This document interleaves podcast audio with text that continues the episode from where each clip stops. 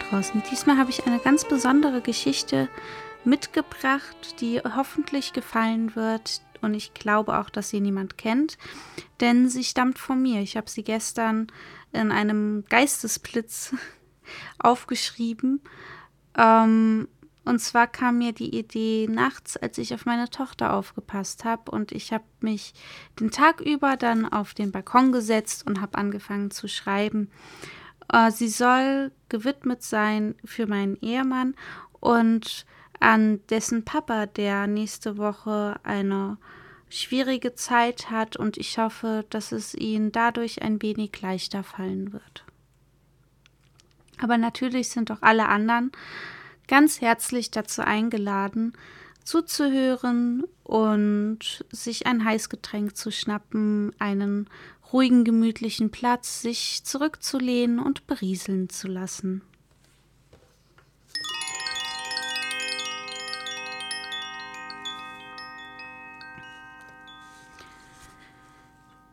Von Klängen und Ziegen.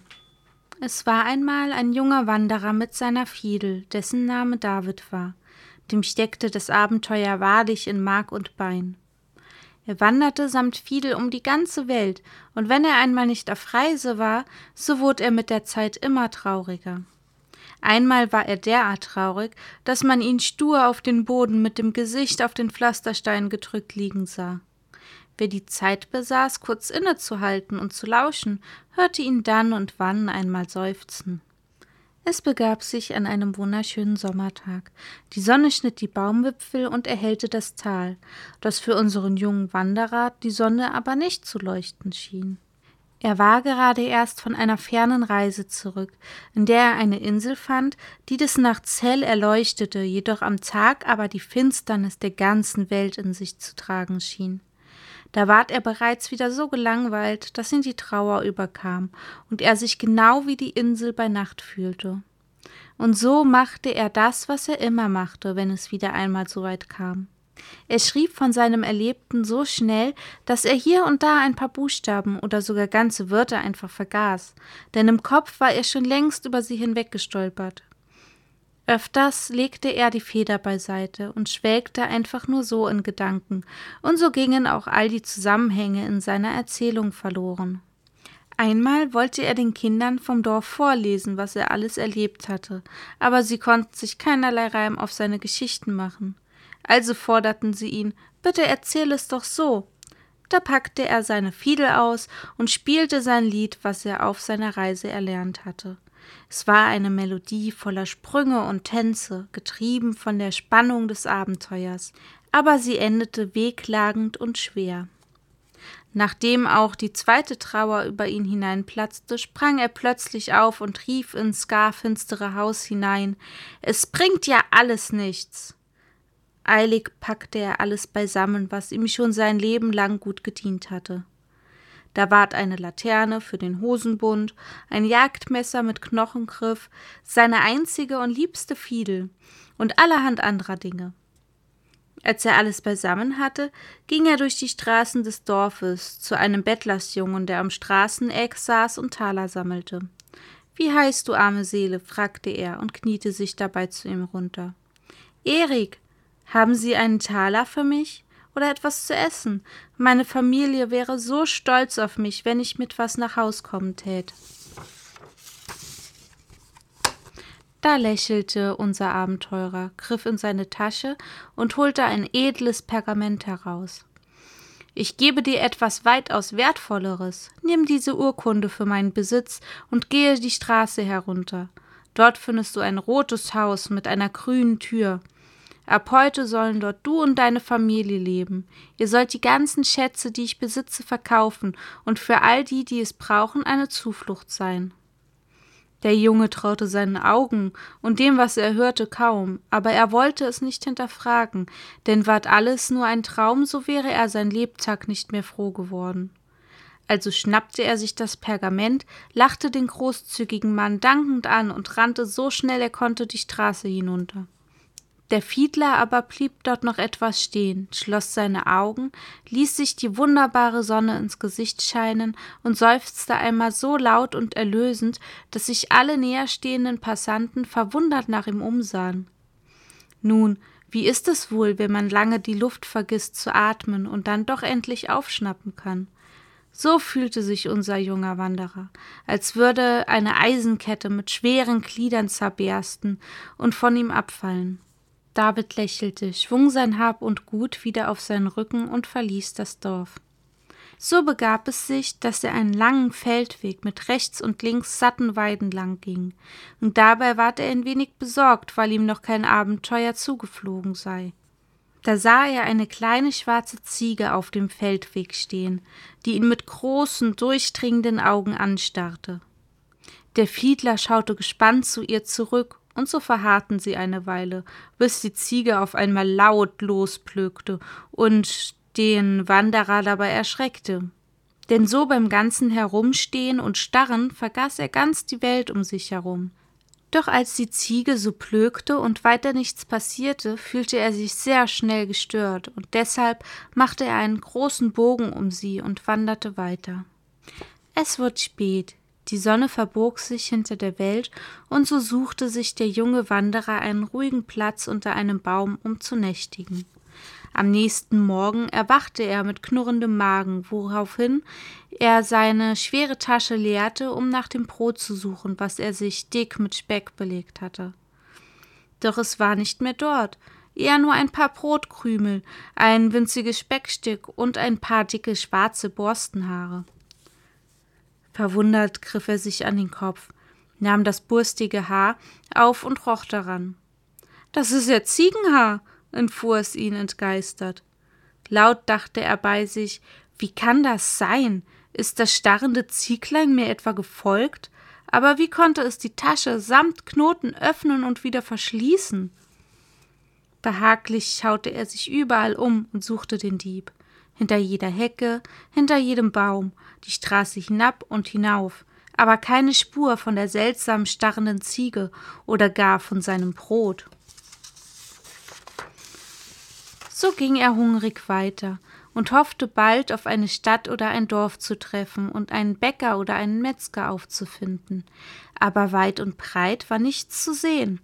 Hier und da fand er nur kleine Bächlein oder Quellen, die vom Berg herunterrinnten, doch niemand, der ihm etwas zu essen geben konnte. Murrend ging er weiter. Der Elan, der ihn anfangs antrieb, schien beinahe versiegt zu sein.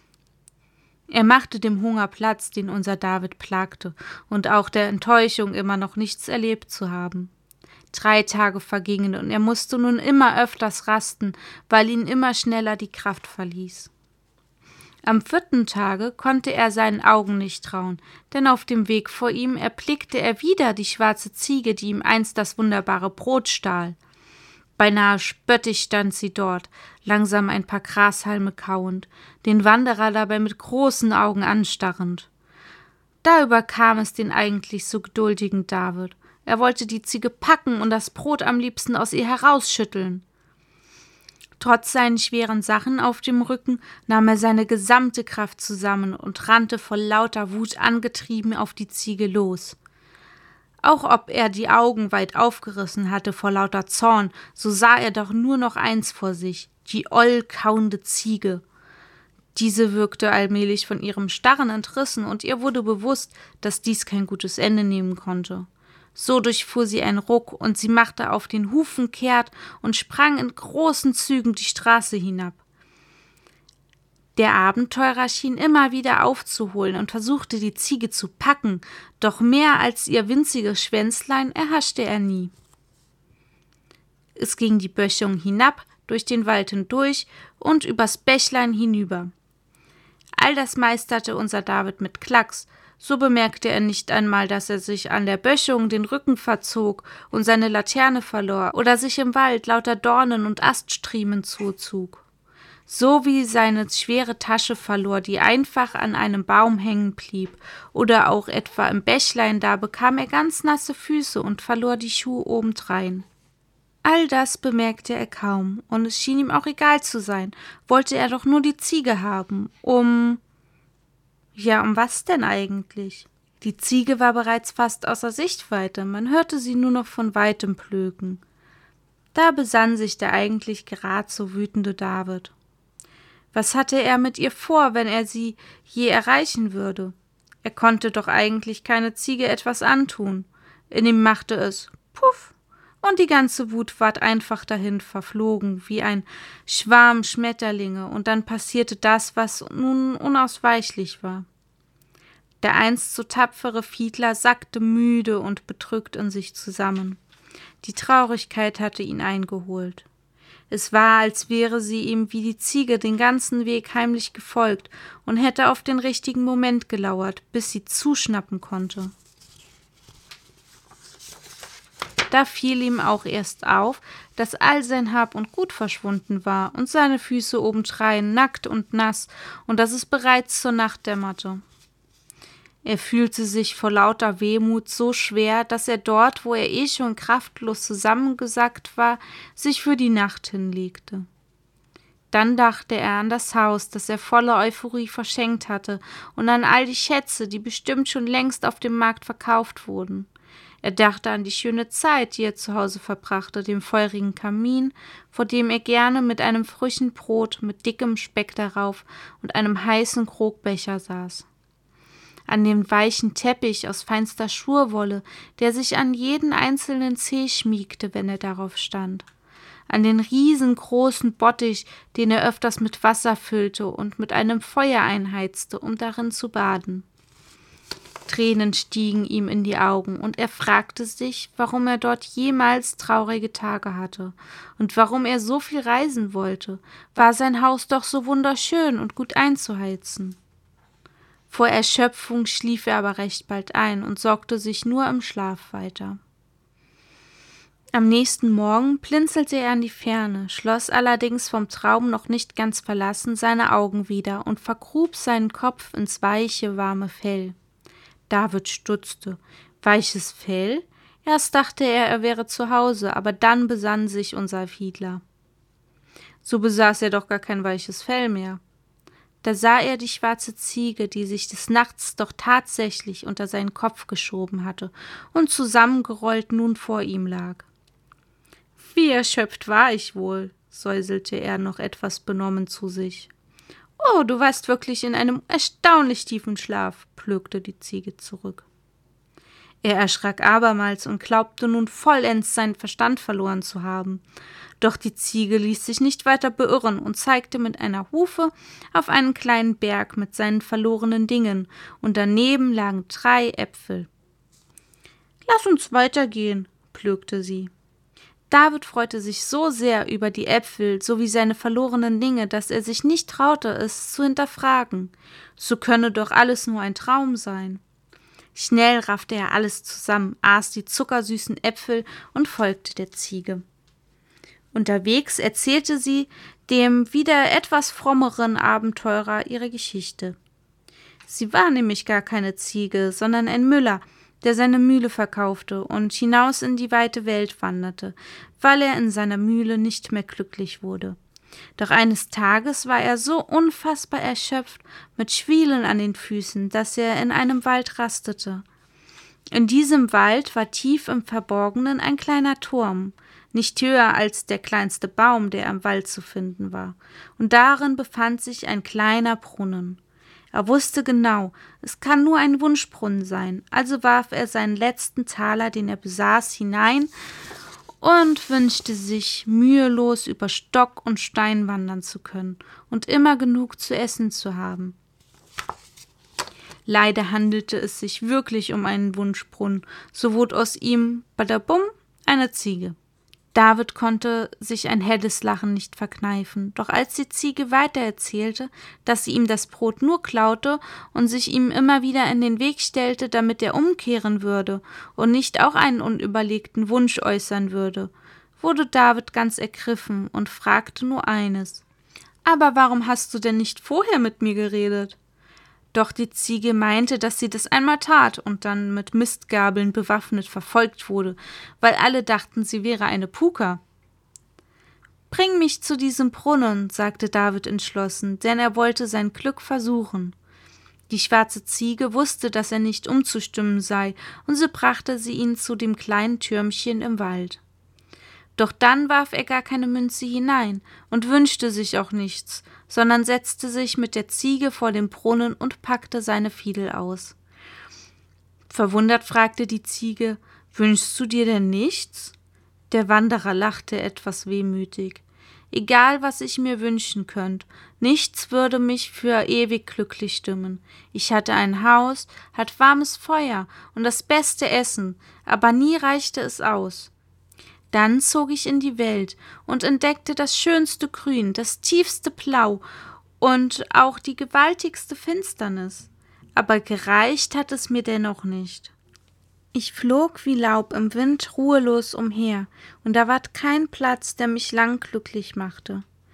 Als du von diesem Ort hier erzähltest, überlegte ich bereits erneut, was ich alles haben könnte, und da wurde ich auf einmal müd und beschloss nur den Ort zu genießen, den du so schön beschrieben hast. Die Ziege antwortete nicht mehr und wirkte selbst ganz versunken in Gedanken. Sie legte sich neben ihn am Brunnen nieder und lag ihren Kopf auf den Pflastersteinen ab, wo sie ein wenig die Traurigkeit überkam. Da fing David an, auf der Fiedel zu spielen, in den schönsten Tönen. Es waren herzerfüllende, umschmeichelnde, gleichzeitig aber auch wehmütige Töne. Es war sein Lied, sein Lied, was er auf dem ganzen Weg erlernte. Mit jedem Schritt, den er tat, jede Rast, die er einlegte, die Enttäuschung, die er verspürte, und den Zorn gegenüber der Ziege. All das spielte er nun auf seiner Fiedel. So kam es, dass beide manchmal schmunzelten oder die Ziege einen schuldigen Blick herüberwarf. Wenn ihr glaubt, dass die Geschichte nun endet, dann seid einmal gefasst, was jetzt nun kommt. Sein Lied war noch nicht ganz verstummt, da wurde das kleine Türmchen mit einem Mal durch ein warmes Licht, das in allen Farben funkelte, erhellt. Beide schraken hoch und schauten mit voller Erwartung auf den Brunnen, aus dem das Licht herzuscheinen kam. Und wer hätte das gedacht? Heraus kam eine Fee mit wunderschönen Flügeln wie die einer Libelle, kirchgroß, mit einem hellen Leuchten um sich herum, so dass man sie kaum wahrzunehmen vermag. Wenn sie sprach, klang es, als würden tausend Säuglinge lachen und tausend Verlassene weinen.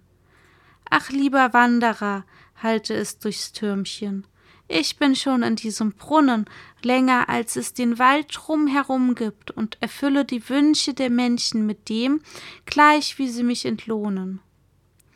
Allesamt sind jedoch unglücklicher als zuvor davongezogen. Ich zweifelte schon an meiner Magie, aber noch nie habe ich eine so wundervolle Musik gehört. Du hast mich mehr entlohnt als der reichste Mensch der Welt. Du kannst dir etwas wünschen, aber bei so wunderschönen Klängen, die du erschaffen kannst, was kann es dann noch sein, was dir fehlt? Traurig schaute der Wanderer zu Boden.